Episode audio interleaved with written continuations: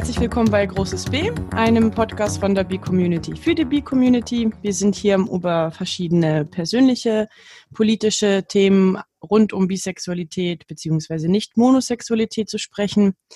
Heute ist das Thema Birepräsentation in der Popkultur.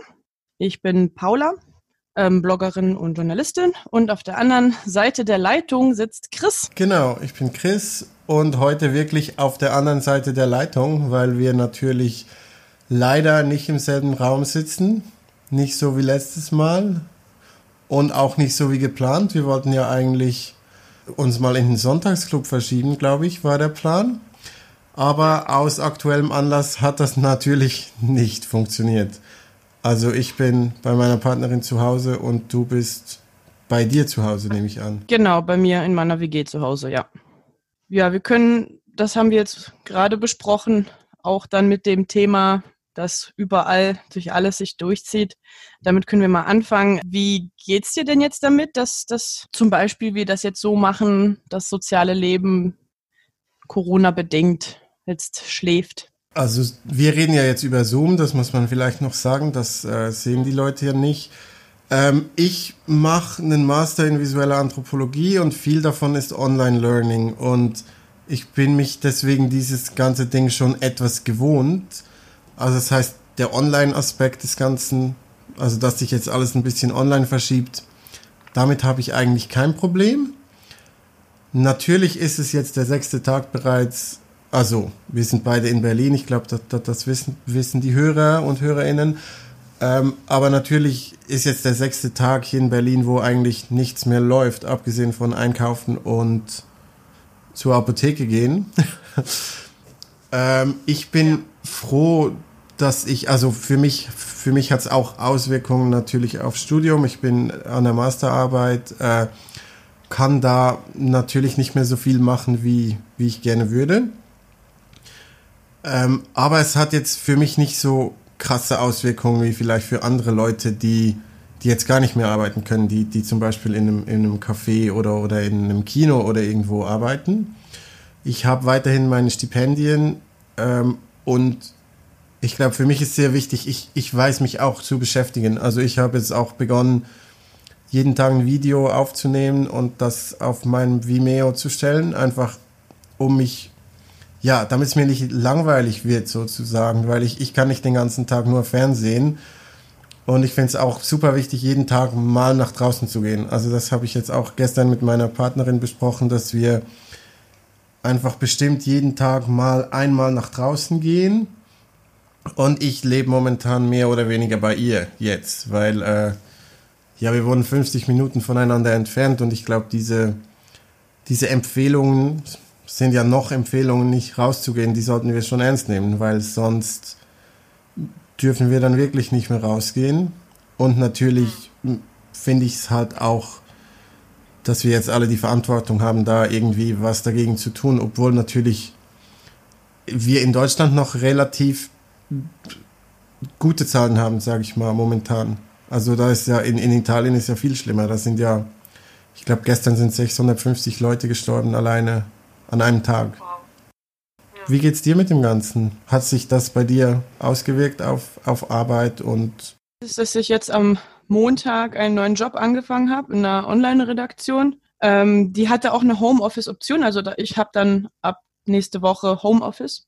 Die ersten Tage hatte ich aber kein Homeoffice, weil man muss das ja auch alles einrichten mit den unterschiedlichen Netzwerken, wie das halt bei den Jobs ist. Und es war aber lustig, weil halt sowieso 90 Prozent schon im Homeoffice waren. Das heißt, ich war dann teilweise ganz allein im Großraumbüro. Da hat sich das jetzt für mich nicht anders angefühlt, weil ich bin halt jeden Tag dann zur Arbeit gegangen. Mal gucken, wie das dann wird, wenn ich halt zu Hause arbeite und dann nach der Arbeit zu Hause bleibe. Ähm, ich mache zum Beispiel auch Dungeons and Dragons, das werden wir jetzt auch online machen. Da bin ich auch gespannt, wie das funktioniert, dann über, über Skype und äh, mit so bestimmten Online-Tools.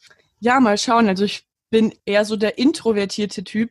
Deswegen glaube ich, wird es länger dauern, bis ich mich wirklich langweile. Also ich gebe dann teilweise den extrovertierten Freundinnen immer Tipps, wenn die nichts mit sich anzufangen wissen. Ja, ich finde es aber auch wichtig, dann immer auch bei den Freundinnen, die eher extrovertiert sind, mal zu fragen, wie es denn geht oder dann halt so ein Skype-Date auszumachen, damit die sich nicht, ich glaube, die fühlen sich nämlich viel schneller isoliert und die merken das viel schneller, dass sich was verändert hat als jetzt ich So, ich, also wir wissen ja alle nicht, wie lange das jetzt alles dauert. Kann natürlich sein, dass in ein paar Wochen mir auch die Decke auf den Kopf fällt. Aber erstmal geht's mir noch ganz gut damit. Das ist ein guter Punkt. Also bis jetzt ist ja 20. April angesagt. Ne? Also das ist ja schon, heute ist der 21. Also das heißt, das ist noch ein Monat. Das ist schon, das ist schon sehr lange. Und jetzt ist ja auch heute, ich sage jetzt mal, leider ist heute gutes Wetter, weil ich weiß nicht, wie du die, die, die Nachrichten verfolgst, aber jetzt hier in Berlin heißt es ja auch, heute Abend oder morgen wird besprochen, ob's eine, ob eine Ausgangssperre eingeführt wird, äh, je nachdem, wie die Leute sich heute verhalten. Und mhm. natürlich wäre dann Regen jetzt heute besser gewesen, sage ich mal, weil äh, ich, also ich persönlich bin jetzt wirklich, ich bin momentan in Britz, ist halt auch ein bisschen außerhalb, also nicht super außerhalb, aber ist halt nicht Neukölln. Äh, ich weiß jetzt auch nicht, wie es aussieht in den Parks. Ich war jetzt wirklich eigentlich seit ich glaube, letzten Sonntag war ich in, in Pankow noch in einem Park am ersten Tag und seither war jetzt wirklich eigentlich, ja, war, war zu Hause angesagt.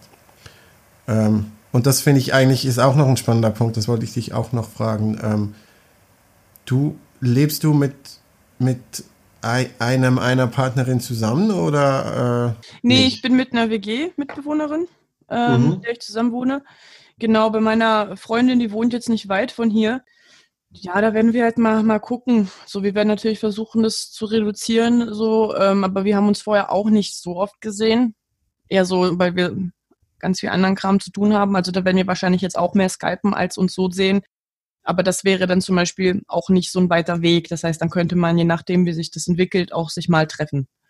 Ähm, oh. Ja, also zum Beispiel anderes Thema ist bei meiner Schwester aus Potsdam, das ist dann schon ein weiterer Weg irgendwie. Und das ist ja auch immer so eine Sache, dass man dann halt natürlich mit den Öffis fährt.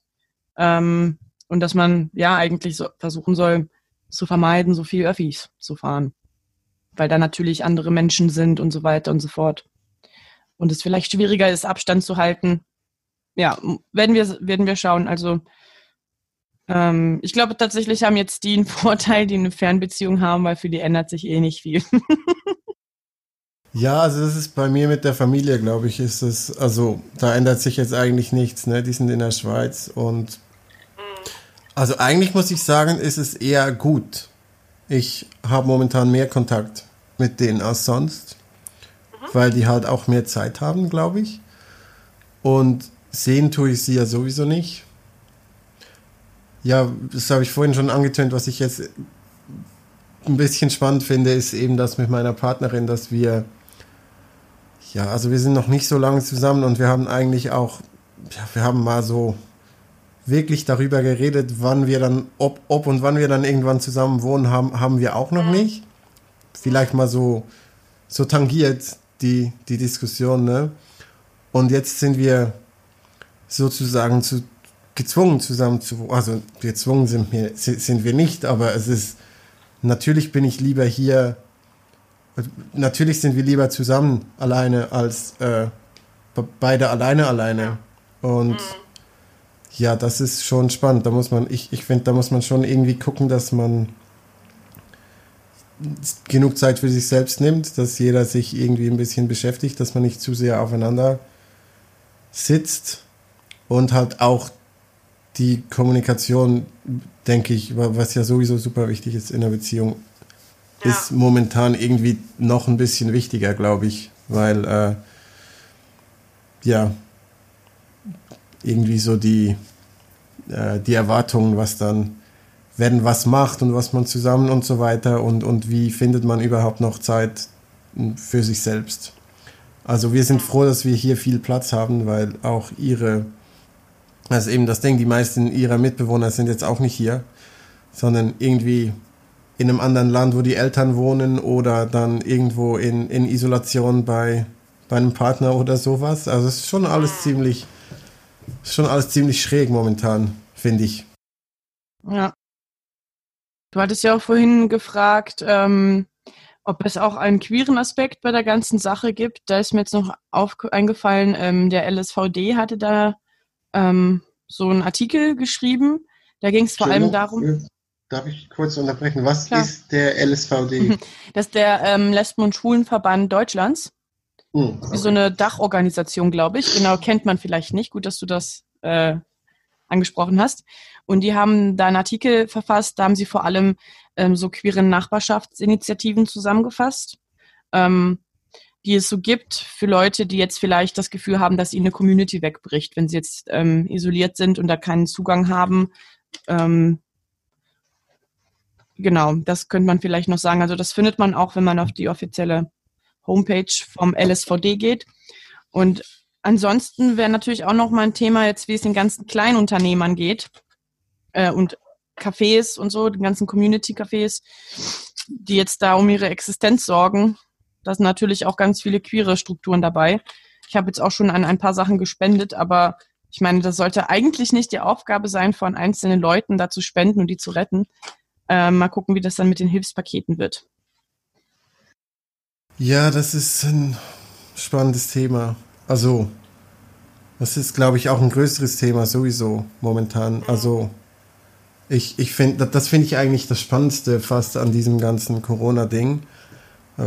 Natürlich äh, schränkt es uns ein und, und unser Leben verändert sich irgendwie, aber spannend daran finde ich, dass man irgendwie jetzt sieht, wie, wie, äh, wie, sagt, wie, wie sagt man denn auf Deutsch, wie abhängig vielleicht? Oder? Ja, abhängig oder wie, wie verletzlich sozusagen ganz, ganz viele Leute und, und Unternehmen sind und wie, ja, wie, wie wir uns, wie, wie die Wirtschaft halt wirklich immer noch leider auf, auf Wachstum und, und also man, man kann eigentlich die Wirtschaft nicht anhalten, ohne dass, ohne dass sie kaputt geht sozusagen. Und ja, das ja. wird jetzt ganz, ganz interessant, ob, ob wir da irgendwie rauskommen und, und die Frage ist dann auch wie. Aber also finde ich persönlich jetzt eigentlich auch eine, eine große Chance, weil ja, ich bin schon länger der Meinung, dass Kapitalismus nicht funktioniert, aber das ist dann ist vielleicht ein zu großes Thema für den Podcast hier. Ja, ich habe auch überlegt, so jetzt könnte man nicht jetzt ein bisschen Klassenkampf hier machen. Ich meine, es ist ja eh schon Klassenkampf da draußen, wenn man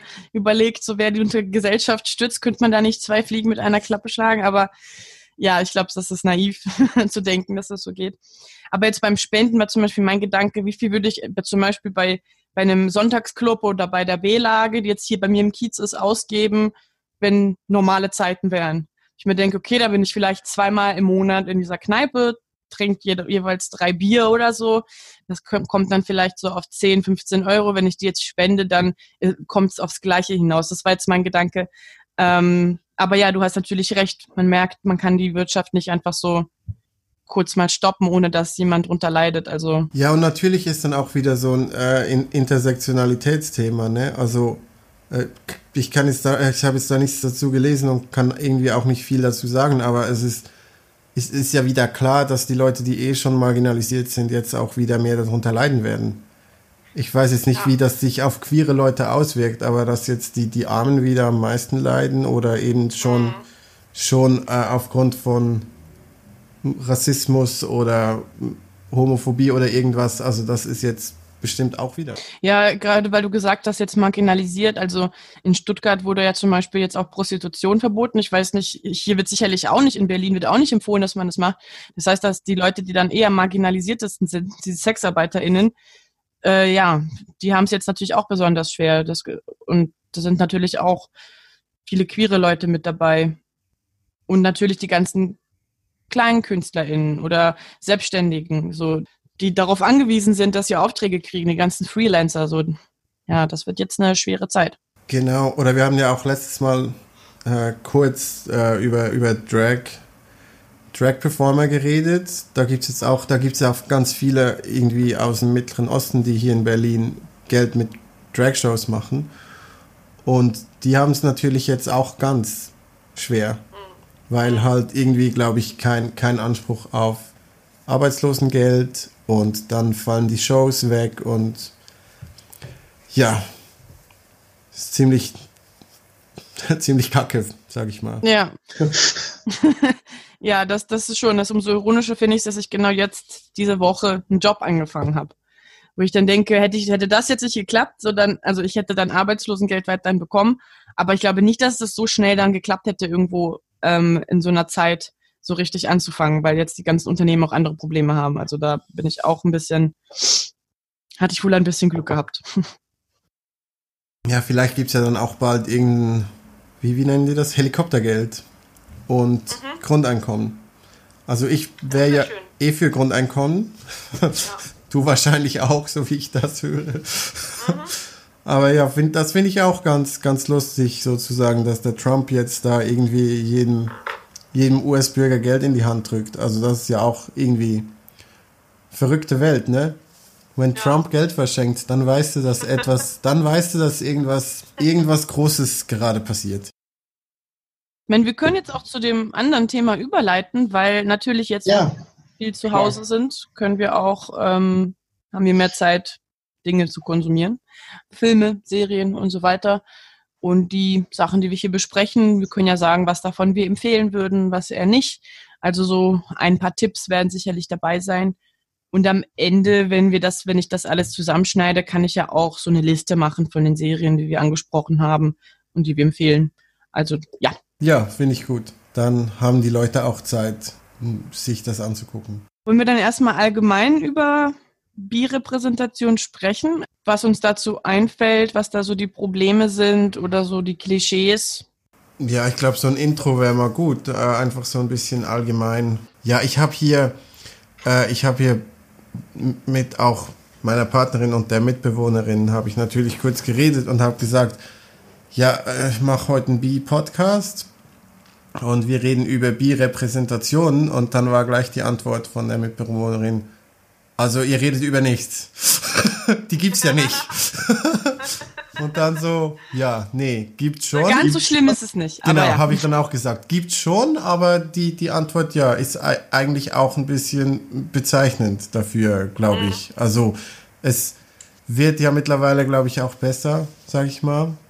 Aber bis vor ein paar Jahren, glaube ich, gab es wirklich sehr, sehr wenig. Oder wie, wie siehst du das? Ja, schon schon auch so. Also was immer noch ein Problem ist, ist, dass das Wort bisexuell kaum genannt wird. Das heißt, du hast dann eventuell Charaktere, die dann ähm, ja Interesse romantisches oder sexuelles an mehreren Geschlechtern haben, aber es wird selten thematisiert ähm, und dann wird es teilweise auch auf eine abwertende Art gezeigt. Also entweder übersexualisiert oder irgendwie als etwas Dramatisches oder sehr, sehr Ungewöhnliches oder teilweise sind die Charaktere dann auch böse und das soll dann ihre, die Promiskuität soll dann unterstreichen, dass die böse sind. Das kommt auch vor.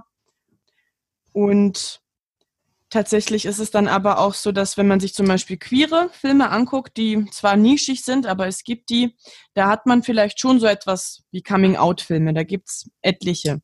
Und zu, zum Thema Bisexualität wäre mir nicht bekannt, dass es da so etwas gibt. Also die einzige Be-Coming-out-Geschichte, die ich kenne, ist tatsächlich bei Brooklyn Nine-Nine mit der Figur Rosa. Ja. Oh. Oder, also, weil da geht es nicht nur darum, dass sie sagt, sie ist bisexuell, sondern sie outet sich sogar vor den Eltern und dann auf Arbeit und es ist natürlich ein bisschen humorvoll aufgezogen, aber sowas Vergleichbares habe ich noch nie gesehen zum Thema Bi. Während ich äh, auf jeden Fall würden mir jetzt ein paar äh, andere queere Coming-out-Filme, wie zum Beispiel Sommersturm, das ist halt ein schwuler Coming-out-Film für Jugendliche als primäre Zielgruppe. Sowas für Bisexualität kenne ich nicht. Was es gibt, das habe ich nicht gesehen. Äh, aber ich weiß, dass es gibt, ist bei Crazy Ex-Girlfriend auf mhm. Netflix. Da gibt es so einen Story-Arc von Daryl heißt der und der hat dann auch mhm. sein äh, Be Coming Out. Ach cool. Und ja, und ist ein Mann, also hm, super. Also jetzt haben wir Mann und Frau, ne? Und da, da kennst du vielleicht das Lied, also auch für die Hörer, äh, Getting By heißt das Lied und der singt Ach, da das, das Lied, ah. genau. Und das finde ich, ich habe nur das gesehen. Ich habe die, die Serie nicht, nicht gesehen, aber das Lied ist wirklich cool, weil der nimmt da ja eigentlich also das ist sein Coming Out und der macht das natürlich super dramatisch mit dem Lied und nimmt da gleich eigentlich alle bisexuellen ähm, Vorurteile eigentlich auseinander und ja, und es ist ziemlich, ziemlich cool. Findet man auf, auf, auf YouTube. Die flagge hoch oder so? Ja, auch. Das ist auch cool. Das sieht man auch super selten. Ja, ich kannte das Lied, ich wusste nicht, aus, aus welcher Serie das ist. Mhm. Also genau, Crazy Ex-Girlfriend. Crazy Ex-Girlfriend, ja. Cool. Und wird das danach, also ist es dann mit diesem Lied zu Ende oder nimm, also du hast ja auch nur das Lied gesehen, ne? Ich habe gelesen, dass das eine längere Geschichte ist. Also dass der so ein, der ist zwar nicht der Protagonist oder nicht der Haupt, äh, nicht die Hauptperson, aber die die ganze der ganze Storybogen ist, ist länger und wird dann auch einer der wichtigen, wichtigeren Personen. Das ist cool. Also bis jetzt hat mich das noch nicht so angesprochen, diese Serie, aber das könnte das jetzt ändern. ähm, ansonsten habe ich jetzt auch vor kurzem von Shiri Eisner, das ist die Autorin von Notes for a Bisexual Revolution, das ist so ein, ich sag mal, Bi-Standardwerk, ähm, gelesen, die auf etwas eingeht, was auch ganz interessant ist, weil man oft in so KünstlerInnenkreisen hört, ähm, dass sich die Leute wünschen, ähm, dass Sexualität nicht so zentral gehandhabt wird, sondern eher wie etwas, das jetzt nicht den Charakter definiert, sondern der ist dann halt einfach schwul. So, das muss dann jetzt nicht so krass im Zentrum sein. Und dann geht sie aber darauf ein, dass es für Bi-Charaktere halt nicht so leicht ist, weil da hast du gar nicht, du hast halt nicht die Geschichten, nicht so viele offenbar, ähm, wo überhaupt so auf die Bisexualität eingegangen wird. Das heißt, wenn man dann sagt, ja, wir wollen das aber nur so am Rande haben, wir wollen das nicht so, ähm, es soll nicht immer nur um Sexualität gehen, was oft so eine Kritik ist, sagt man eigentlich beim Punkt B, mach alles wie gehabt. Und ähm, ja, hast du, hast du das Statement auch gesehen oder? Ich habe ich, ich, ich hab jetzt ich habe das Statement gelesen und ich habe ich habe gerade nicht äh, gehört, was du gesagt hast, weil das Internet gerade kurz weg war. Mm, ich kann vielleicht noch mal anders ausholen. Ich kenne das auch so von kreatives Schreibenkreisen. Da war ich mit einem Romanprojekt, mit einer Romanidee in so einem Workshop. Und da wurde zum Beispiel kritisiert, dass ich überhaupt das Wort bisexuell benutze, weil man muss das ja nicht so rüberbringen. Das kann ja auch einfach eine Person sein. Man muss das ja nicht so benennen. Man muss daraus nicht so ein Ding machen. Und ich verstehe auf eine Art, wo diese, äh, wo diese Leute, also wie sie auf diese Idee kommen, ähm, zu sagen, okay, die, die ähm, wünschen sich, dass das einfach normalisiert ist, dass das nicht ein Thema sein muss, so als utopischen Gedanken. Und da setzt dann aber Shiri Eisner an und sagt, na ja, aber für Bi-Charaktere ist es eh fast nie so, dass dann die Bisexualität behandelt wird äh, als ein Thema an sich. Das heißt, da würde sich sowieso nichts ändern. Ähm, und deswegen würde einem das nichts bringen, sozusagen wie Charaktere zu normalisieren. Weil damit bleibt dann die Bisexualität unsichtbar. Ja, dem Argument kann ich folgen. Es sind, sind irgendwie aber fast zwei Dinge für mich. Also so einerseits wäre es schön, wenn es halt bisexuelle Filme gäbe, mehr, oder? Also wo das wirklich auch ein Thema ist und wo es darum geht. Äh, aber gleichzeitig finde ich schon auch dieses, die Idee, dass das einfach, dass es nicht immer dann auch Thema sein muss und dass das, das normalisiert sein, finde ich schon auch, wäre wär natürlich auch cool. Also wenn es dann mehr Geschichten über Bisexuelle gäbe, dann dann würde man das auch, glaube ich, dann in, in den Charakteren mehr sehen. Also ich fand es zum Beispiel, ich habe da ein Beispiel, äh, das ist auch auf, auf Netflix, ist Velvet Buzzsaw mit, mit Jake Gyllenhaal. Der spielt ja sowieso immer gern mal irgendwie hm, schwul, schwul oder bi oder irgendwas. Also und der Film also es ist so ein, ist ziemlich, ist ein lustiger Horrorfilm, sage ich mal, weil es geht darum, dass Kunst Leute umbringt. umbringt.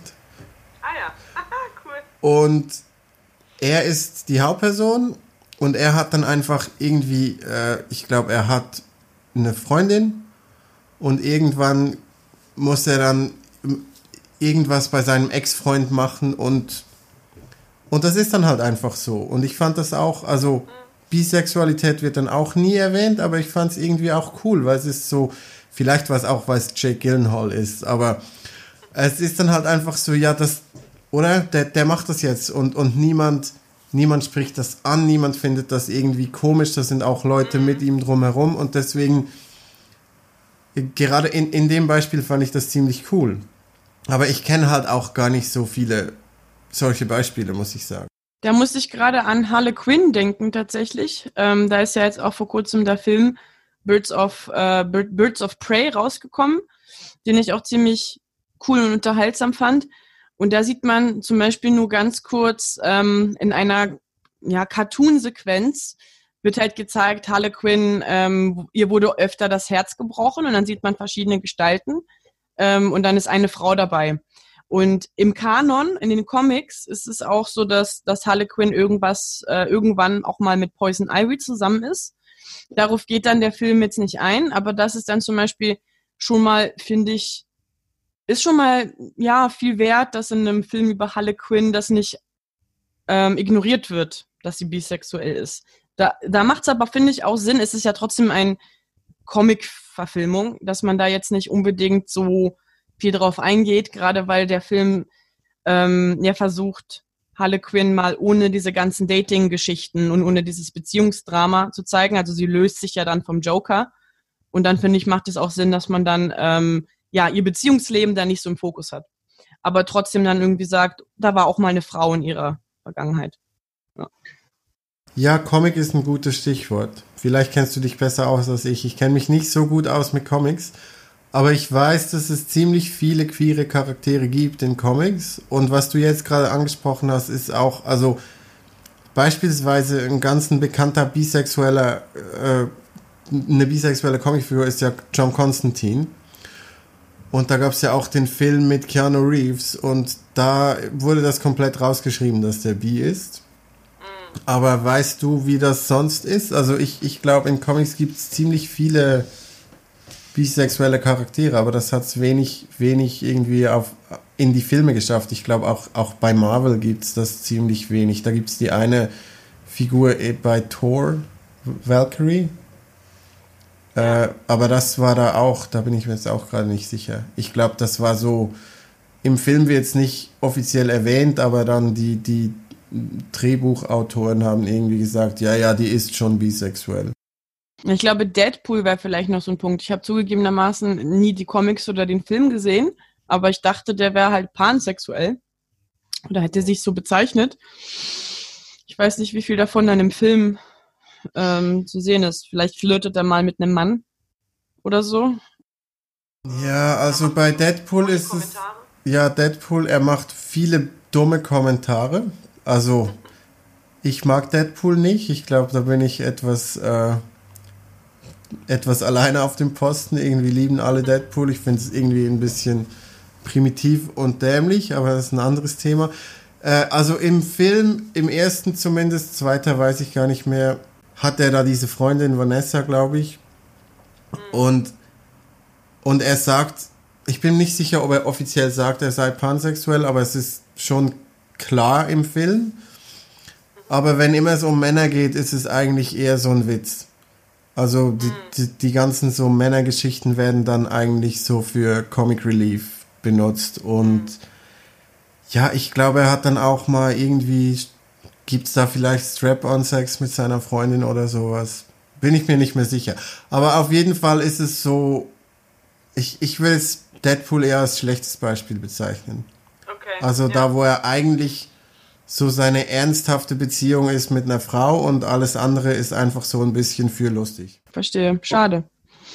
Ja. Ich glaube, bei Comics ist es eigentlich interessant, dass ähm, seitdem es Comics gibt, gibt es da auch so eine sehr queere ähm, Lesart von oder Fans, die dann da ähm, ihren eigenen Kram damit machen. Also ähm, was man dann Queer Reading nennt. Dann gibt's ganze Fanart und Slash Fiction zum Beispiel, wo dann eigentlich nicht queere Charaktere dann queer sind. Also du, Comic ist eigentlich ein ziemlich queeres Medium, ob das jetzt gewollt ist von den Machern oder nicht.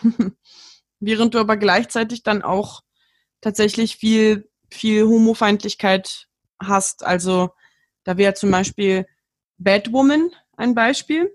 Da gibt's jetzt auch eine Serie zu. Da ist sie, also sie ist lesbisch, Batwoman. Und da gab's aber Probleme bei den Comics, als dann die Zeichner in eine Hochzeit, eine lesbische Hochzeit zeigen wollten. Also das ist dann, finde ich, immer so das Spannungsfeld zwischen den KonsumentInnen von Comics und den Leuten, die dann da kreativ mit dem Medium umgehen und das für sich aneignen. die sind halt sehr oft queer und sicherlich auch nicht selten bisexuell, während dann aber die Companies da ähm, ganz andere Zielgruppen im Kopf haben. Ja. Dann ist in, äh, dann geht es schon, wenn der Charakter lesbisch ist, aber oh Gott, oh Gott, eine lesbische Hochzeit, das geht dann zu weit. Wie ist es denn in den Comics oder also vielleicht können wir da auch gleich allgemein irgendwie äh, ein bisschen auf das Thema eingehen. Wir reden jetzt oft von Frauen Mhm. Und das ist ja so ein Ding. Also Frauen, ob jetzt in Filmen oder in, in Comics, denke ich mal, wird wahrscheinlich auch selten erwähnt, dass die, die bisexuell sind, aber dann ist es ja oft so, dass, dass da irgendwie Frauen mit Frauen was haben, das ist dann eher so für die Männer, die sich das mhm. angucken. Und ja. ich glaube, das ist auch ein Grund, wieso es eigentlich sehr wenig bisexuelle Männer oder bisexuelle männliche Figuren gibt. Ja, das, das würde ich ähm, unterschreiben. Ich glaube, das hat auch was ähm, mit dem sogenannten homosozialen Kontinuum zu tun. Das ist ein Konzept von einer ähm, Queer-Theoretikerin ähm, Yves Sokowski, Kosowski, Sedgwick, würde ich nochmal aufschreiben dann, ähm, die dann analysiert hat, wie, also wie diese Grenze zwischen so sagen wir mal, zwischen Männerfreundschaften, die rein platonisch sind, zu homosexuellen Beziehungen, wie dieser Übergang aussieht. Und gesehen hat, dass es da ähm, sehr eine sehr krasse Grenze gibt. Das heißt, Nähe unter Männern wird viel schneller als homoerotisch wahrgenommen und viel, viel schneller bestraft während äh, mit Zärtlichkeit unter Frauen, auch wenn sie heterosexuell sind, nicht so als ähm, nicht so aneckt, sondern im Gegenteil sogar konsum konsumierbar gemacht wird für den männlichen Blick. Und das führt dann natürlich dazu, dass ähm, viele auch den Eindruck haben, dass ja Männer nicht so oft eine fluide Sexualität haben können. Das ist zum Beispiel ja, das kann damit zu tun haben und dass man dann aber auch eher weniger, auch wegen dieser Homofeindlichkeit, dann keine männlichen Charaktere hat, sondern man nimmt dann die Frauen, weil ähm, das ist ja normalisiert da und vielleicht finden das auch ein paar Typen ganz nett. Ähm, und vielleicht können sich dann ein paar queere Frauen auch mit identifizieren. Win-Win-Situation. Aber eigentlich natürlich ähm, problematisch. Ja, ist es denn so, dass, also oft, da sind wir dann wieder bei den Stereotypen. Ich glaube auch bei den Frauen, also wahrscheinlich wird es dann eben auch nicht gesagt, dass die bisexuell sind, sondern das ist ja dann eher so, ja, wir haben ja mal ein bisschen experimentiert an der Uni oder so oder irgendwie, ne? Ja, oder wenn man mal zählt, so bei jedem zweiten Rockstar-Film sieht man dann irgendwann, dass der Typ dann aufwacht äh, im Hotelzimmer und hat da irgendwie so zwei Frauen an der Seite, da ist es jetzt auch wirklich keine so sonderlich große Bi-Repräsentation. Also die Frauen sind dann halt einfach da, um zu zeigen, was das für ein Macker ist. Mm, ja, um deren Sexualität geht's dann ja eigentlich gar nicht. Obwohl es ja eigentlich viele bisexuelle Rockstars gab. Also auch Männer. Ja. Die dann eher vielleicht auch mit einer Frau und einem Typ im Bett aufgewacht werden. aber. Nee, nicht im Film, im richtigen nee. Leben. Im richtigen Leben kann das sehr gut sein, ja. also da gab es ja doch ein paar. Also, ich, da habe hab ich mir das letztens mal angeguckt. Also, Freddie Mercury, glaube ich, ist, ist mittlerweile klar, obwohl da die Leute immer noch denken, der war schwul. Ähm, Lou Reed von Velvet Underground, David Bowie, bei Mick Jagger, glaube ich, ist man sich da nicht so ganz sicher. Äh, Billy, heißt da Billy Armstrong von Green Day, der ist auch Beat. Genau. Hatte auch letztens auf einem Konzert die B-Flagge dabei gehabt, das war auch schön. Äh, ja, was gab's denn, was gibt's denn sonst noch für Rockstars? A Amy Winehouse war auch ein Beispiel, da sind wir jetzt wieder bei den Frauen. Mhm. Dusty Springfield. Und ich glaube auch der, wie, wie, wie heißt der von R.E.M. nochmal? Weiß ich nicht. Der Sänger von R.E.M. habe ich nicht so aufgepasst, aber... aber das ist auch spannend, also das gehört ja irgendwie auch ein bisschen zur Popkultur, ne? Die, die machen ja Popkultur. Aber das ist, glaube ich, auch halt oft gar nicht bekannt. Also jetzt, du weißt das, du weißt das und ich, ich weiß das auch. Aber dann jetzt irgendwie so der Durchschnittsbürger auf der Straße, ich glaube nicht, dass dass da bekannt ist, dass eigentlich ganz viele Pop- und Rockstars auch bi sind. Ja, vielleicht ist das aber auch der Grund. Es gibt ja dieses Vorurteil bi-schick, dass da einfach, ähm, wenn man sowas mitkriegt, als, sag ich mal, äh, nicht queerer ähm, Bürger, dann ist es ein Rockstar, der sich im Fernsehen outet. Und vielleicht kommt daher auch so ein bisschen dieses, das ist ja bi-schick, die wollen sich nur wichtig machen. Aber Bifeindlichkeit ist kompliziert. Ich glaube, da sind mehrere Mechanismen, die da greifen. Ja. Ja, aber Bisexualität ist ja auch immer in. Also da haben wir ja letztes Mal auch schon drüber geredet. Also genau, ja. wenn du da irgendwie, wenn du das mal recherchieren würdest im Internet, dann findest du wahrscheinlich äh, Cover von irgendwelchen Magazinen seit den 70ern, wo da immer gesagt wird, das neue In-Ding ist B. Ja, ja, eigentlich könnte man solche Cover mal sammeln und dann eine kleine Ausstellung machen. ja, das wäre das wär cool. ja, aber es ist natürlich ein Problem, dass, dass man weniger bisexuelle Männer irgendwie repräsentiert sieht. Ich habe jetzt auch überlegt, welche mir da einfallen. Und einer, der mir als am präsentesten ist, weil ich die Serie vor kurzem geguckt habe, ist Ambrose von ähm, Sabrina, also The mit äh, Chilling Adventures of Sabrina, die Netflix-Serie. Und also ich finde, Ambrose ist ein, ist ein echt cooler Charakter. Er ist halt ein Hexer oder nee, wie sagt man das? Er ist halt ein Zauberer, so wie die anderen auch. Und das, was ich daran so ein bisschen albern fand, ist aber die Art und Weise, wie man, wie dann die Macher versucht haben, das Wort bisexuell zu ähm, vermeiden das ist eigentlich ein bisschen witzig, weil irgendwann flirtet er mit einer Frau. Vorher hat er halt einen Freund. Und dann fragt ihn diese Frau, weil sie verwundert ist, dass er jetzt mit ihr flirtet, konvertierst du etwa gerade? Und er sagt dann, äh, ich war schon immer Polytheist. Und ich äh, habe mich an der Stelle fast verschluckt, weil ich gecheckt habe, dass das eine schlechte Metapher für Bisexualität war. Ähm, aber ich fand das, also es ist schon ein süßer Charakter und am Ende kommt er dann auch mit dieser Frau zusammen.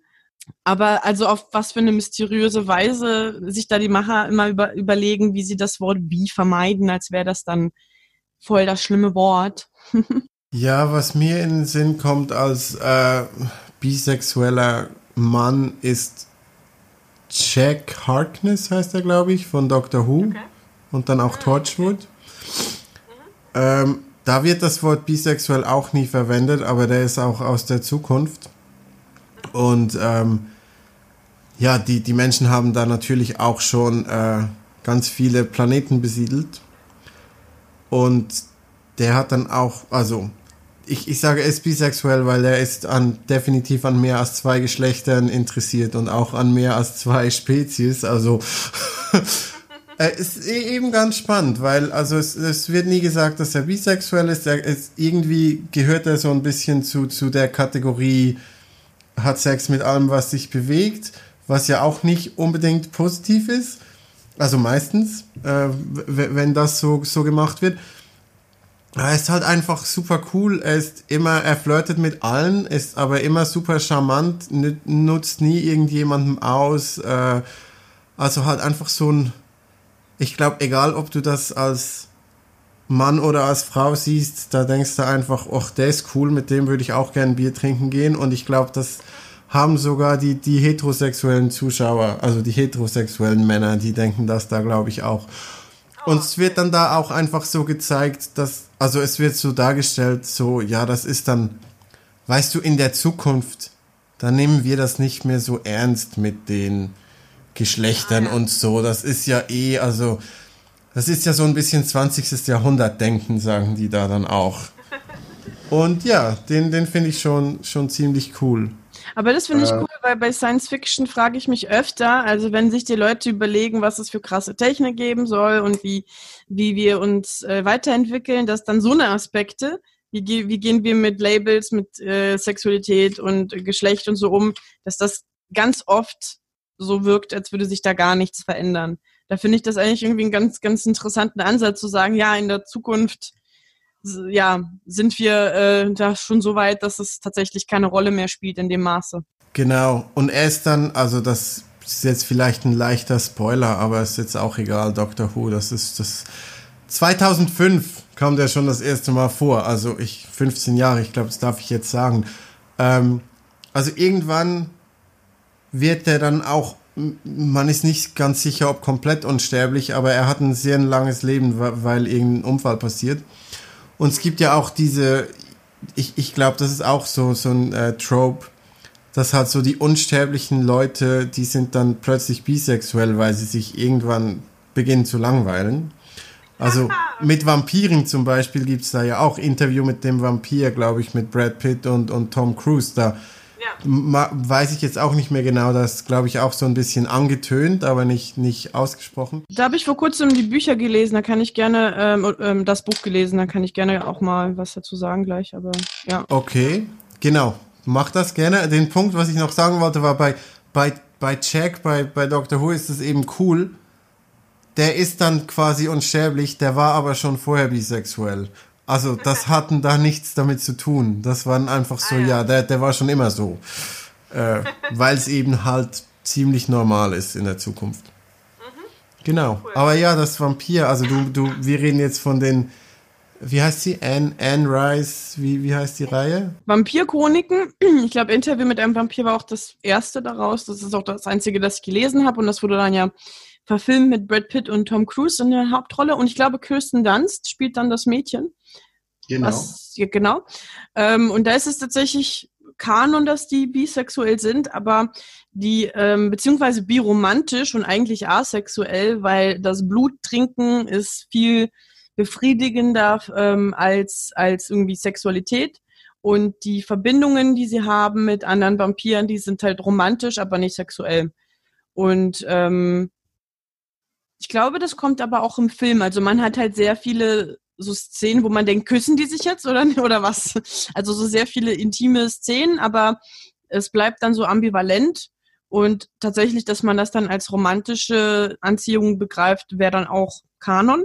Nur eben tatsächlich Sexualität, sobald du dann Vampir bist, hast du da irgendwie nicht so wirklich Lust drauf. Sondern denkst dir, es, es gibt eh nichts Besseres als Blut trinken, so. Ja, es ist ja, glaube ich, sowieso so ein Ding mit dem ganzen Vampir-Mythos, dass das, also, das, das steht ja irgendwie für Sexualität auch, glaube ich schon immer. Also auch schon bei Bram Stoker, dass das irgendwie, ich weiß jetzt nicht genau, wie ich das sagen soll, aber irgendwie, ja, Vampire sind halt sehr sexualisierte Wesen, sag ich mal. Ja. Im Unterschied zu anderen Horrorwesen wie jetzt Zombies oder so. Das ist wahr, ja, das stimmt. Ja, das wäre aber eigentlich auch ein Thema für sich, weil ähm, mich interessiert eh, wie sich der ganze Vampirmythos da entwickelt hat. Also wie kamen wir von, von Geschichten aus dem Balkan, dass man dann Kreuze in Gräber geschmissen hat, in der Hoffnung, dass die nicht zurückkehren, zu Twilight. Also da ist ja viel passiert dazwischen. Das wäre dann eh mal interessant zu gucken. Ich meine, da gibt es zum Beispiel auch noch Camilla, Camilla, ähm, ich weiß nicht genau, ob die in Kanon bi oder, oder lesbisch ist. Auf jeden Fall gibt es aber auch so eine Miniserie. Vor ein paar Jahren kam die so eine YouTube-Miniserie. In, in diesem Universum waren irgendwie alle lesbisch oder bi. Ich glaube, vor allem lesbisch. Ähm, ich glaube, das haben sie deswegen gemacht, weil Camilla als Vampirfigur das so hergibt. Ähm, und ich glaube, das ist aber auch so, ja, so die Gothic-Novel-Zeit, also auch so 19. Jahrhundert als eigentlich diese ganzen Horror-Stories so beliebt waren. Ja.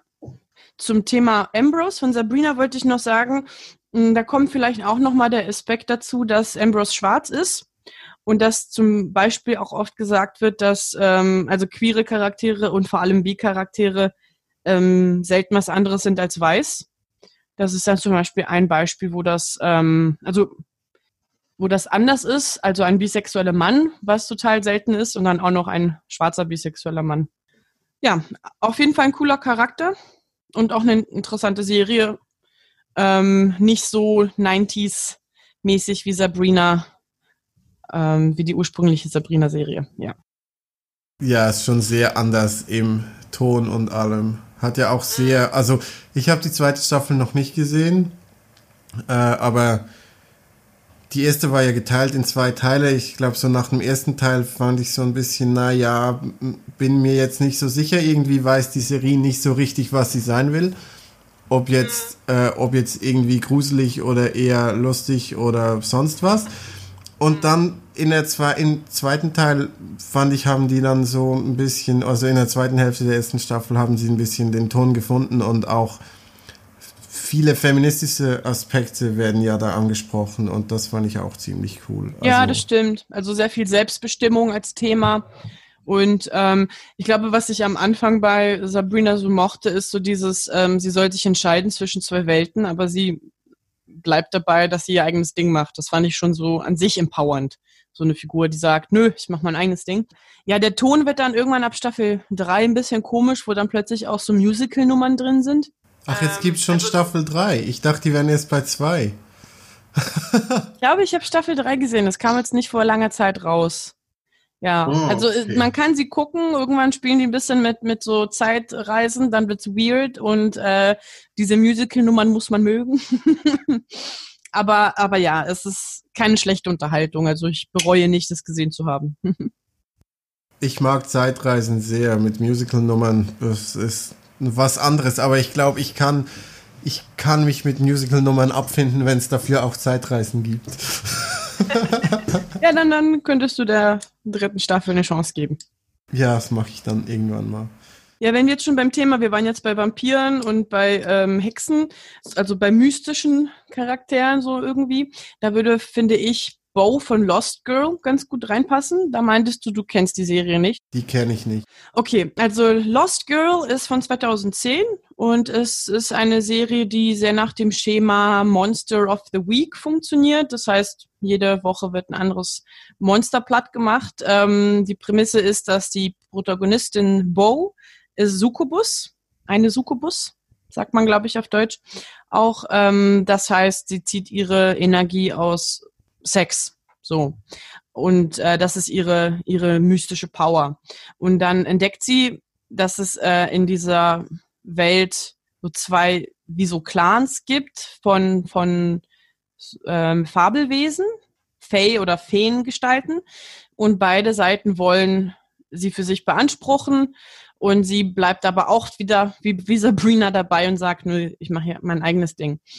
Und Bo habe ich deswegen zu schätzen gelernt, weil die Macher sich tatsächlich getraut haben, zu sagen, okay, wir machen eine bisexuelle Figur, die nicht nur viel Sex hat, ähm, sondern das auch ihre Power ist, aber wir machen das auf eine gute Weise und daraus dann was Empowerndes gemacht haben. Und weil ich nämlich oft bei diesen Diskussionen um Bi-Repräsentation, mein Problem ist da, dass es leicht ist, bestimmte Klischees zu finden. Okay, ein promiskuitiver Bi-Charakter oder da jemand ist unentschlossen oder und so weiter. Und dann wirkt es teilweise so, als wäre die einzige Art, damit umzugehen, das Klischee zu vermeiden. Und ich finde es aber spannender, wenn sich da MacherInnen trauen, mit dem Klischee zu spielen, es zu brechen. Und das ist bei Bo, finde ich, sehr gelungen. Ja, aber ich frage mich bei solchen Punkten zum Beispiel auch so, was ist denn so schlimm daran, dass bisexuelle Charaktere Sex mögen? Weil das Schlimme, schlimm wird's erst, wenn es halt zum Klischee wird, wenn, wenn es übersexualisiert wird, wenn der Charakter keine anderen Eigenschaften hat, wenn er, äh, wenn das dazu dient, zu zeigen, wie böse der ist, dann finde ich, ist es ein Problem. Aber eigentlich ist, dass viele Sex haben, nicht so das Problem. ja, das stimmt. Das erinnert mich jetzt gerade an die Szene von, wo war das? Skyfall. Hast du vielleicht auch gesehen, wo der Javier Bardem ist ja da der Bösewicht und da gibt es die eine Szene, wo er irgendwie Bond an den Stuhl gefesselt hat und sagt dann irgendwie sowas wie, ja, dass der Bond ja gut aussieht und dass er ja gerne mal irgendwas mit ihm machen würde oder so. Und ich glaube, der, ja, der, der, ja, er, er berührt ihn dann irgendwo, ich weiß jetzt nicht genau wo, aber halt schon auf eine sehr sexuelle Weise. Und dann sagt, sagt er irgendwas wie, ja, er sagt dann irgendwas, hm, so von wegen Sex mit Männern sozusagen, also nur angetönt, jetzt nicht explizit. Und da dachte ich dann, ja, okay, das ist jetzt ein bisschen komisch, dass so der Böse, der ist jetzt der Bösewicht ist, ist jetzt bisexuell. Mhm. Aber die Antwort von Bond, also der guckt ihn dann einfach cool an und sagt irgendwie sowas wie, ja, er sagt dann, dass das für mich das erste Mal wäre. und dann dachte ich so, ja, okay. Also so kann man es ja eigentlich auch machen. Also es ist auch ein bisschen damit gespielt, weil Bond ist ja so, ein, so eine Person und eigentlich auch so ein Frauenheld immer. Aber da ist es dann ein bisschen ambivalent. Also ist er jetzt wirklich nur ein Frauenheld oder ist da vielleicht noch mehr dahinter? Mm, mm, ja, interessant. Das ähm, habe ich nicht gesehen. Das ist auch ein bisschen an mir vorbeigegangen. Ja. Aber zum Thema Klischees und, und jetzt Lost Girl, ähm, da ist mir zum Beispiel auch ähm, eine Szene sehr in Erinnerung geblieben. Da gab es ein, wie so ein Fabelwesen, der seine Power ist, ähm, sexuelle Scham hervorzurufen. Also dann, dann schämst du dich dafür, dass du Sex hast oder so. Und, und dann macht sie den sozusagen platt. Und es ist vielleicht ein sehr sehr offensichtliches, also wirklich nicht subtiles Symbol, dass sie eigentlich so die Verkörperung des, des Slut-Shamings erledigt. Aber trotzdem fand ich das empowernd, gerade dass es so einen Charakter macht, der erstens bisexuell ist und zweitens eine Succubus ist. Also Lost Girl kann ich empfehlen, weil es hat auf jeden Fall viele feministische Statements mit drin und ähm, macht auf jeden Fall Spaß. Cool, dann hattest du noch, das habe ich auch nicht gesehen. Deswegen frage ich dich jetzt danach. Steven Universe, das steht schon lange auf meiner Liste. Ähm, das wollte ich mir schon lange mal angucken. Ja, was, was, was ist damit? Was, was, ist es gut, schlecht? Das ist halt eine Zeichentrickserie und die ist sehr weird. Also wenn man zum Beispiel Adventure Time mag, vom, vom Weirdness-Charakter und ähm, von der Art und Weise, wie so die Welt funktioniert, wird man auch Steven Universe mögen.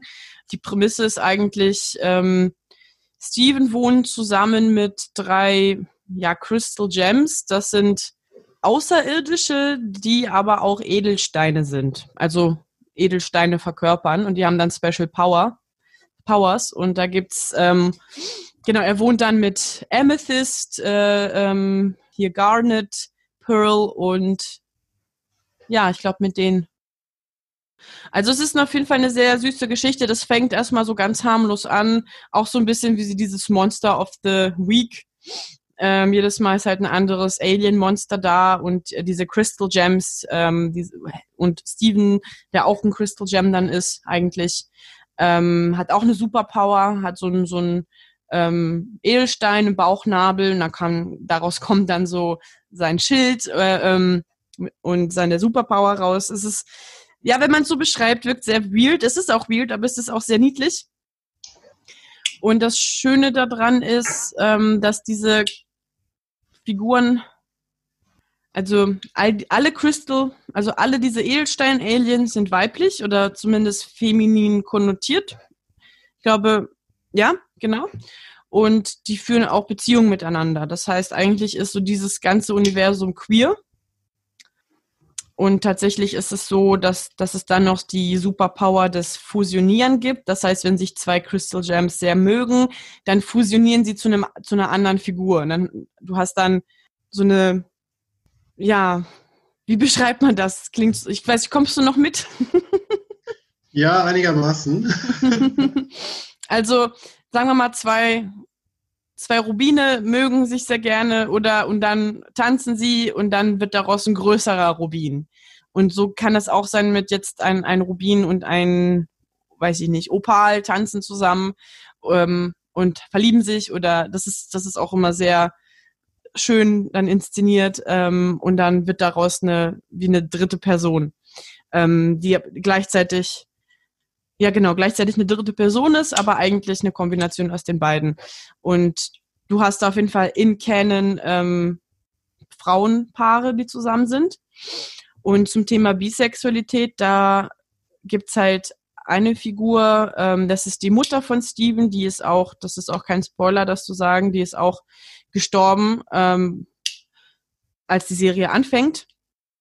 Und die ähm, ist dann mit Stevens Vater zusammengekommen und eigentlich so die einzige Figur von diesen Crystal Gems, die auch was mit einem Mann hatte, dann offenbar.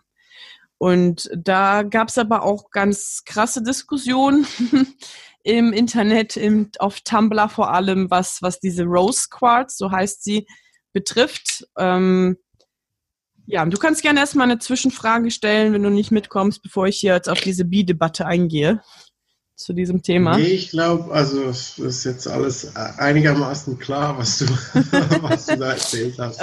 okay, genau. Natürlich klingt es schräg, aber ja, es hat auch eine Zeichentrickserie, ne? Ja. Also.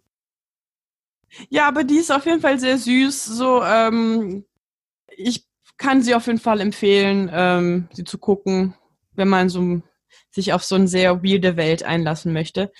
Genau, und bei Rose Quartz war, ähm, ich weiß nicht genau, wann es angefangen hat, aber irgendwann auf Tumblr haben sich Leute darüber aufgeregt, dass Rose Quartz ähm, eine bifeindliche Darstellung wäre.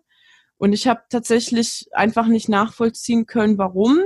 Und ich habe da ein bisschen geguckt, gesucht. Ähm, und was als Kritik vorgekommen ist, ist, dass an einer Stelle tanzt Rose mit ähm, ihrem zukünftigen Freund oder Mann ähm, Greg und Pearl. Das ist halt, ja, Perle. es ist halt auch eine Crystal Gem, die ähm, in sie verliebt war, kriegt das mit und ist eifersüchtig. Und ich glaube, da kam die Kritik von wegen, jetzt macht die Bisexuelle alle eifersüchtig. Das kann ich mir vorstellen, dass das ähm, der Hauptgrund war, warum man dann Rose Quartz bifeindlich fand. Aber da habe ich wieder das gleiche Problem mit dem Thema Repräsentation und Klischees, wie jetzt auch bei der Promiskuität.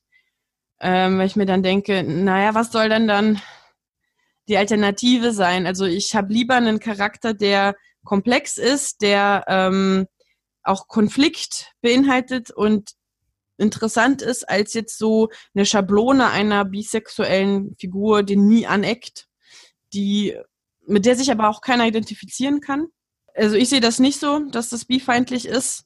Vor allen Dingen, weil Rose Quartz ja nicht versucht, Pearl eifersüchtig zu machen. Und in dieser Szene, in der das passiert, die ist aus der Perspektive von Pearl, also wie sie die beiden sieht und dann ist sie traurig und eifersüchtig. Ähm, es geht da gar nicht so sehr um Rose Quartz, ähm, sondern es ist eher ein Weg zu zeigen, dass es eigentlich einen Konflikt, den Pearl hat und dass später wird daraus auch Charakterentwicklung dass sie dann irgendwann lernt, diesen Greg zu akzeptieren, das so loszulassen, diese Geschichte. Daher fand ich das eigentlich so vom Narrativ her sehr nachvollziehbar. Wäre das jetzt so gewesen, dass jetzt Pearl ähm, eifersüchtig wäre, weil es Rose Quartz darauf anlegt, ihr eins auszuwischen oder so, dann wäre das eine ganz andere Geschichte gewesen. Ja, ja es glaube ich, das spielt ja auch immer ein bisschen eine Rolle, ob dann die Figuren so geschrieben sind, also wurden da der kausale Zusammenhang ist sozusagen. Also sind die jetzt sind die jetzt böse, weil sie bisexuell sind oder sind das einfach irgendwelche Figuren, die vielleicht mal was Böses machen und jetzt halt bisexuell sind? Aber ich sage jetzt, wenn also das ist dann die Frage, ne? Also wenn du dann irgendwie sagst, ja, bisexuelle Figuren dürfen nie irgendwas Schlechtes machen oder so oder die dürfen nicht komplex sein oder das ist ja dann auch wieder nicht gut. Also ja. Also ich habe es zum Beispiel auch, habe ich diese Woche habe ich noch mal Horn Drive geguckt äh, von David Lynch von 2001 ist der und ich hatte den auch, also ich mag den Film sehr gerne, ich habe den schon ein paar Mal gesehen, aber ich habe den gar nicht irgendwie als bisexuell im Kopf gespeichert. Mhm. Ähm, und es ist so eine Geschichte von zwei Frauen. Ich möchte jetzt da gar nicht zu viel sagen, aber da, also wenn man sich dann das so anguckt, man kann sie beide als bisexuell lesen, es wird aber nie wirklich darüber geredet. Also eine eher ist eher klarer, bei der anderen ist es ein bisschen offen. Und das ist halt auch so eine Eifersuchtsgeschichte dann schlussendlich. Und dass die eine halt irgendwie eben, die hat dann auch was mit einem Mann und so weiter. Aber das hat mich jetzt da auch überhaupt nicht gestört, weil ich einfach fand, ja, das ist jetzt. Also, erstens mal sind die beiden Frauen die Protagonistinnen. Also haben wir mal für 2001 und einen Film von Mann fand ich schon mal gut. Ähm, und das sind halt einfach komplexe Figuren. Und die sind jetzt nicht, also die machen das jetzt nicht, oder die, die eine ist jetzt nicht untreu, weil sie bisexuell ist, sondern die ist einfach untreu, weil sie ja, blöd gesagt, weil sie einfach ein Arschloch ist. Und das ist jetzt halt ihr Charakter im Film. Und das ist so. Und das braucht es auch für die Geschichte. Aber es hat nichts mit ihrer Sexualität zu tun. Also genauso, wenn sie nicht bisexuell wäre, wenn sie lesbisch wäre oder wenn sie wenn sie hetero wäre, dann wäre sie genauso untreu, sage ich mal. Und ja. deswegen finde ja. ich dann, ja, okay, das ist, also dann lieber komplexe bisexuelle Figuren, die vielleicht auch mal Dinge machen, die halt nicht so cool sind oder die halt vielleicht auch Charakterzüge haben, die halt nicht als, sag ich mal, gut bewertet werden sollen. Mhm. Aber besser als einfach irgendjemand, der für mich, der, der jetzt einfach nur, dessen ganzer Charakter jetzt einfach nur ist, bisexuell zu sein, ohne irgendwelche anderen Charakterzüge zu haben. Ja. Wenn, wenn man das überhaupt als Charakterzug bezeichnen kann. Aber für Drehbuchautoren, glaube ich, könnte man schon könnte man das schon so sagen. Ne? Ja, ne, ich sehe ganz viel so Kritik aus, aus der queeren Ecke, wo das ganz viel darum geht, wir finden jetzt hier ein Klischee und dann beschließen wir, das ist jetzt problematisch. Und dann gibt es auf der anderen Seite die Leute, die nur die Narrative betrachten. Funktioniert das als Geschichte? Ist der Charakter glaubhaft? Wie entwickelt sich das? Und eigentlich finde ich, sollten diese Ansätze viel mehr zusammen sein, weil äh, also du weil erstmal, dass du ein Klischee gefunden hast, würde ich sagen, herzlichen Glückwunsch, äh, schön für dich, aber das ist, finde ich, noch keine gute Kritik oder Analyse. Da braucht es, finde ich, ja, auch eine stärkere Auseinandersetzung da was, was für eine Geschichte wird erzählt, was für ein Kontext ist das, bevor man da jetzt sagt, das ist, das ist keine gute Repräsentation. Ja, bin ich einverstanden. Also ich glaube, schwierig ist es einfach, wenn sozusagen die Bisexualität jetzt als Plot-Device sozusagen benutzt wird. Also, mhm. oder dann eben irgend so ein Klischee einfach jetzt, ja, wenn es eigentlich darauf reduziert wird. Genau, genau. Also da kann man das natürlich ähm, schon kritisieren. So, ich, mhm. Aber sobald du dann halt einen dreidimensionalen Charakter hast, der Fehler macht und so weiter, dann finde ich es auch wichtig, dass man, dass man den Charakter auch lässt, Fehler zu machen weil das macht ihn dann ja eigentlich auch besser. also alle Helden, die interessant sind, haben irgendwo eine Macke. Gut, was wir jetzt zum Beispiel noch nicht besprochen haben und was auf jeden Fall ein Problem ist, ist das ähm, sogenannte Bury Your Gaze Trope. Das heißt, dass queere Charaktere oft einfach umgebracht werden, vor allem lesbische Frauen, weil offenbar ziemlich vielen AutorInnen nichts Besseres einfällt, mit den Charakteren zu machen. Da gibt es unzählige Beispiele von.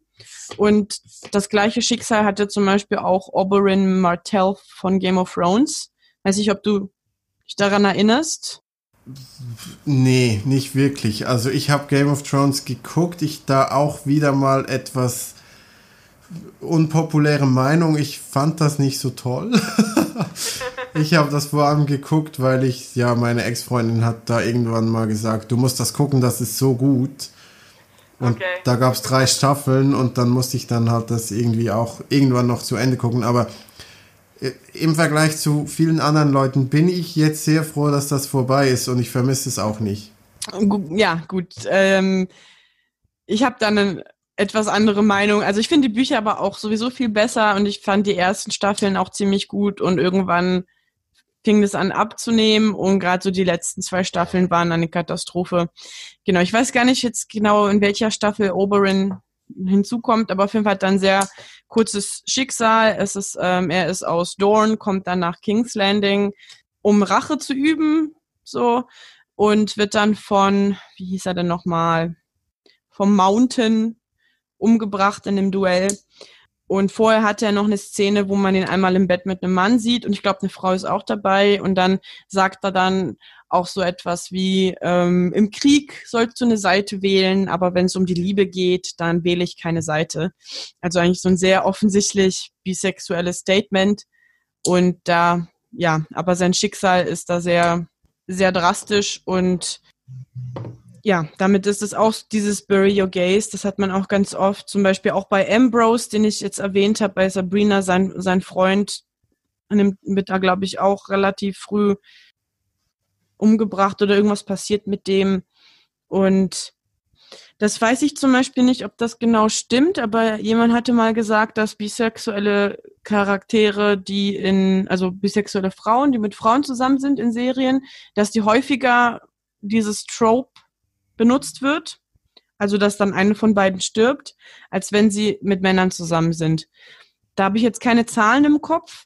Ähm, aber ich kann mir durchaus vorstellen, dass es stimmt, weil es gibt einfach unzählige, unzählige Beispiele von Frauenpaaren, Geschichten, wo dann eine stirbt und das ist dann Plot-Device. Und ich frage mich, warum das so populär ist. Ich verstehe es ein bisschen nicht. Also außer, dass da irgendeine Frauen- und äh, Lesbenfeindlichkeit drin ist. Aber warum fällt einem da nichts anderes ein?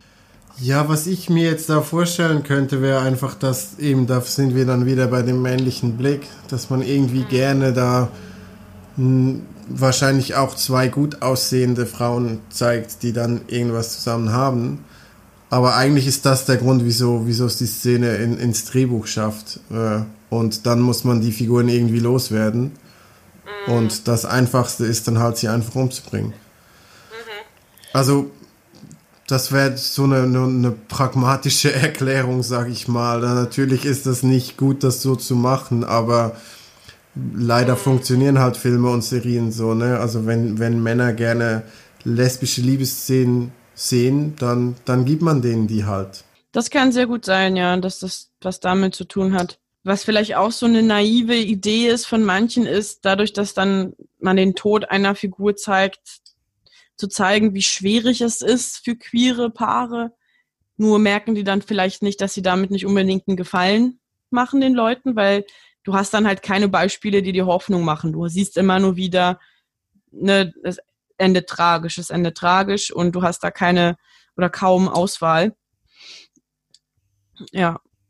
Tatsächlich gibt es da auch ein paar Beispiele, wo dann mit diesem, mit diesem Klischee gespielt wird. Dazu gehört zum Beispiel Wynonna Earp, Weiß nicht, ob du das kennst.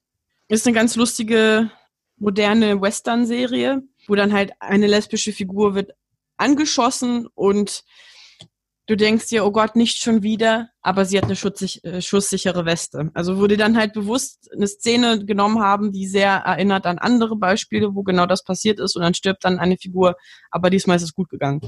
Ja. Vielleicht können wir zum Schluss noch irgendwas zu Rosa sagen. Zu Rosa, ja, warum macht es Rosa Diaz von Brooklyn Nine-Nine richtig? Also erstmal, sie hat eine, eine richtige Coming-out-Geschichte. Man sieht, wie sie sich vor ihren Eltern outet, ähm, wie sie das auf Arbeit macht, mit einer sehr lustigen Szene, von wegen, ich habe jetzt eine Minute, mir Fragen zu stellen. Gut, sie ist ansonsten auch ziemlich tough und eine ziemlich coole Figur. Sie ist, sie ist, sie ist sehr cool, ja. Es ist auch, ich, ich weiß jetzt gar nicht, also ich glaube, ich habe alles gesehen, was es gibt bisher von Brooklyn Nine-Nine. Irgendwie, irgendwie ist sie ja so eine, sie ist halt auch eine komplexe Figur, ne? Sie ist sehr tough. Nach außen ist sie sehr tough, aber eigentlich ist sie, glaube ich, doch auch sehr sensibel. Ja, das kriegt man dann so mit der Zeit mehr mit. Aber ja, sie ist halt, genau, also wie, wie sie damit umgeht, ist ziemlich, ziemlich cool. Ich mag mich jetzt nicht, die, die Szene, die du angesprochen hast mit ihr, ihr habt jetzt eine Minute Zeit, genau, das mag ich mich auch erinnern. Also, das ist irgendwie so bei, bei dem, bei dem Teammeeting der Polizei sozusagen und dann irgendwie bekommen die Leute das mit und sie steht dann einfach, glaube ich, auf und sagt, ja, es stimmt, ich bin bi und ihr habt jetzt eine Minute Zeit und danach könnt ihr mir nie wieder irgendwelche Fragen stellen. ja, ja, das ist, finde ich, eine sehr humorvolle Art, damit umzugehen. Fand ich auch gut. Ich glaube, was für mich auch so ein starker Moment war, als, ähm, wie heißt er denn, der Polizeichef Holt? Holt, genau, mhm. der ja schwul ist. Genau, der schwul ist, ähm, sie dann umarmt und sozusagen zum Coming Out gratuliert. Und ich glaube, das musste ich sehen, so eine so ein Schulterschluss zwischen Homosexuellen und Bisexuellen. Also dass, dass er das nicht in Frage stellt, nicht irgendwie als ja Homo Light betrachtet, sondern ihr gratuliert dazu, dass sie zu sich äh, steht. Ist vielleicht anderen gar nicht so aufgefallen, aber ich fand, das war eine starke Szene. Ja, und was du vorhin bei Ambrose angesprochen hast, der ist, ähm, du hast gesagt, er ist bi und schwarz und sie ist natürlich bi und Latina. Also haben wir da auch wieder sozusagen eine, ja, so eine Intersektion von Minderheiten sozusagen. Aber ich, ich finde, das macht die, die, die, die ganze Serie halt ziemlich cool. Also auch, dass wir da den eben Captain Holt haben, der auch schwarz und schwul ist. Nicht nur bisexuelle Repräsentation ist da, ist da toll, sondern die ganze Serie macht das irgendwie ziemlich gut mit queeren und ja, mit queeren Leuten und mit nicht, nicht Weißen sozusagen. Genau, ich bin mir auch gerade nicht sicher. Ich glaube, Jake Peralta ist da nicht auch äh, jüdisch? Also, ja, genau. Ja. Ich glaube, das Einzige, was da manche kritisieren, ist, es ist eine Cop-Serie und die fühlen sich da nicht so gut dabei, so Cops so gut zu finden. Ähm, es hat aber für mich viel mehr so ein Appeal von einer Office-Serie. Also, ne, wenn man hat die ganzen, ganzen Büro-Jokes da drin. Also, ja, ich finde, es ist eine der besseren Comedy-Serien, die es so gibt.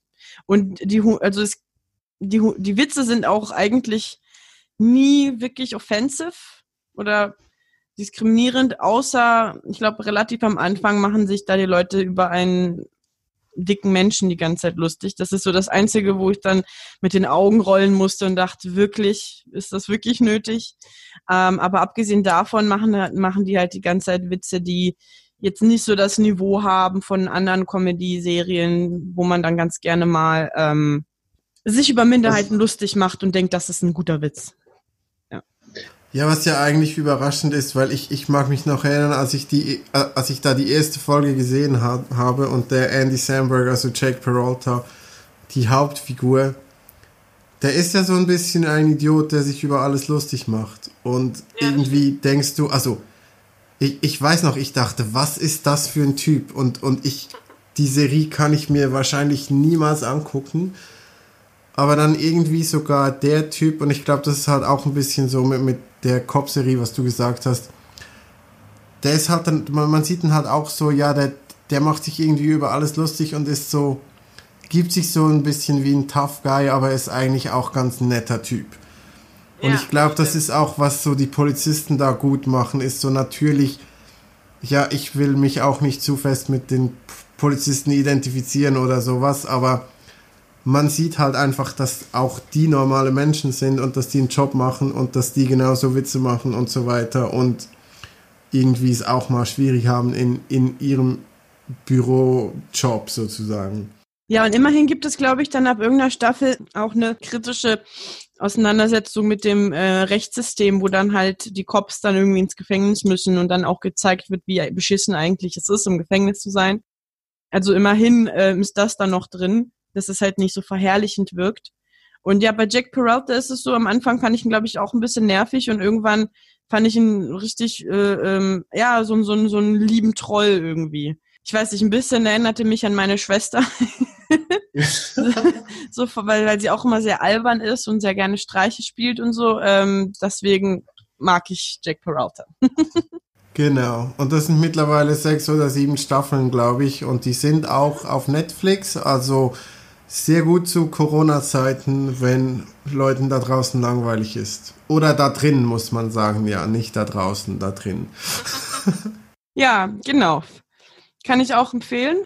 Und ähm, ja, vielleicht so zum Abschluss, Abschluss noch eine allgemeine Frage. Was würdest du dir denn wünschen von Repräsentationen? Also allgemein, was für Bi-Charaktere würdest du gerne mehr sehen wollen?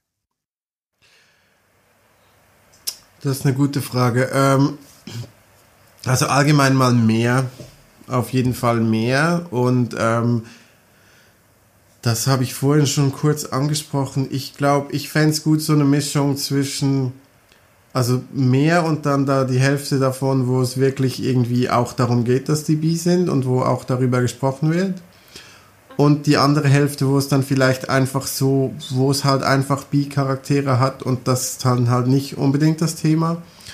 Und auf jeden Fall einfach komplexe Charaktere, nicht irgendwie eindimensionale Leute, wo jetzt irgendwie mit der Bisexualität irgendeine Punchline gemacht wird oder ja. wo unterstrichen wird, dass jemand böse ist oder irgend sowas einfach so komplexe Charaktere fände ich schon irgendwie cool. Ja, es gibt halt so viele Bisexuelle, da haben wir letztes Mal auch schon drüber geredet und deswegen fände ich es halt auch gut, wenn dann die bisexuellen Charaktere in den Filmen halt auch sehr breit gefächert werden sozusagen.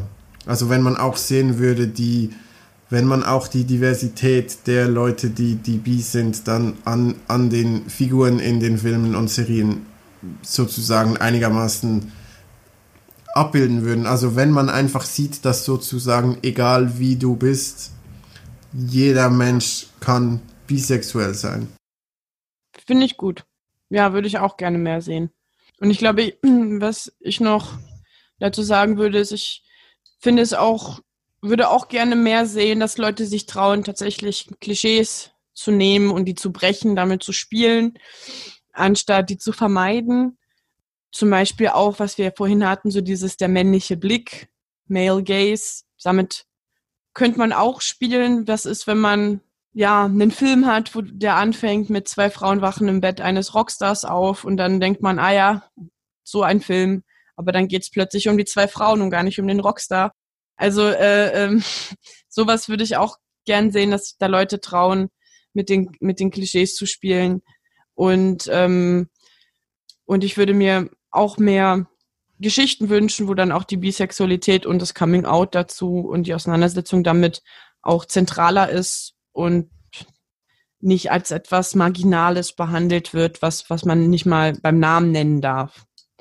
Das wären so die Punkte, die ich habe. Und vielleicht noch, ich würde mir auch wünschen von der queeren Community bei der Kritik das ganze Bild zu sehen und nicht nur das, das eine Klischee zu sehen. Und auch wenn es dann diese Kritik gibt von wegen, ja, aber diese Bi-Figur, die hat ja, also wenn es zum Beispiel jetzt eine Frau ist, die hat ja mehr was mit Männern oder die ist ja mit einem Mann verheiratet. Deswegen ist es keine gute Bi-Repräsentation. Da würde ich mir einfach wünschen, dass die Leute sich fragen, ähm, wie wirkt das so ein Statement auf Bisexuelle, die vielleicht in Heterokonstellationen leben? ähm, diese Repräsentation ist auch Teil, auch wichtig. Also anstatt dann zu sagen, nur die queerste Version von Bisexualität, die man sieht, nur die ist irgendwie queere Repräsentation und nur die ist wertvoll, ähm, finde ich da nicht richtig, sondern vielleicht geht es in die Richtung, was du gesagt hast, so Bisexualität in all ihrer Diversität, die es gibt, zu sehen in allen möglichen Konstellationen, auch mehr Trans-Charaktere die B sind, ähm, auch mehr B of Color. Das wäre doch was Schönes. Auf jeden Fall. Finde ich auch. Gut. Ich glaube, ähm, vollständigkeitshalber, weil wir hier auch eine Empfehlung aussprechen wollten, würde ich einfach nochmal kurz die Sachen, die wir hier noch drin hatten, ähm, so listenweise vorlesen und dann können wir da auch einen Punkt setzen. Erstmal zu den Sachen, die du da angesprochen hast. Das war einmal My Crazy Ex-Girlfriend, Doctor Who, ähm, dann Velvet Buzzsaw, hast du das auch? Velvet Buzzsaw, genau. Dann Lost Girl, dann wäre noch eine ähm, Figur, die sehr offen äh, bi ist und damit auch kein, also kein Geheimnis daraus macht. Das ist Kelly bei Grey's Anatomy. Da ist auch die Schauspielerin selbst Bi-Aktivistin, ähm, Sarah Ramirez. Dann hier Ambrose von Sabrina. Dann gibt es bei Jane the Virgin noch Bi-Charaktere, ein Mann und eine Frau, also Adam und Petra, Steven Universe. Gut, Game of Thrones ist halt eine ganz kurze Geschichte mit Oberyn, aber ja. Dann Orphan Black, da gibt es Delphine, und man kann sich auch darüber streiten, ob jetzt Felix homo flexibel ist, weil er an einer Stelle sagt, fluide Orientierung, das, damit ist er okay, das, das würde ihn nicht wundern bei sich. Und Sarah könnte man dann auch als bi- oder hetero-flexibel lesen, weil sie an einer Stelle auch ähm, Interesse an einer anderen Frau zeigt. Ja, Brooklyn 99, Harlequin hatten wir noch erwähnt. Und damit sind wir, glaube ich, durch. Dann würde ich sagen, liebe Leute, kommt gut durch diese Zeit, äh, bleibt gesund und ähm, wenn ihr nichts zu tun habt, schaut euch die Serien an, da sind ein paar nette dabei. Und vielen Dank fürs Zuhören. Wir hören uns dann beim nächsten Mal. Ja, dann sage ich auch nochmal Danke fürs Zuhören.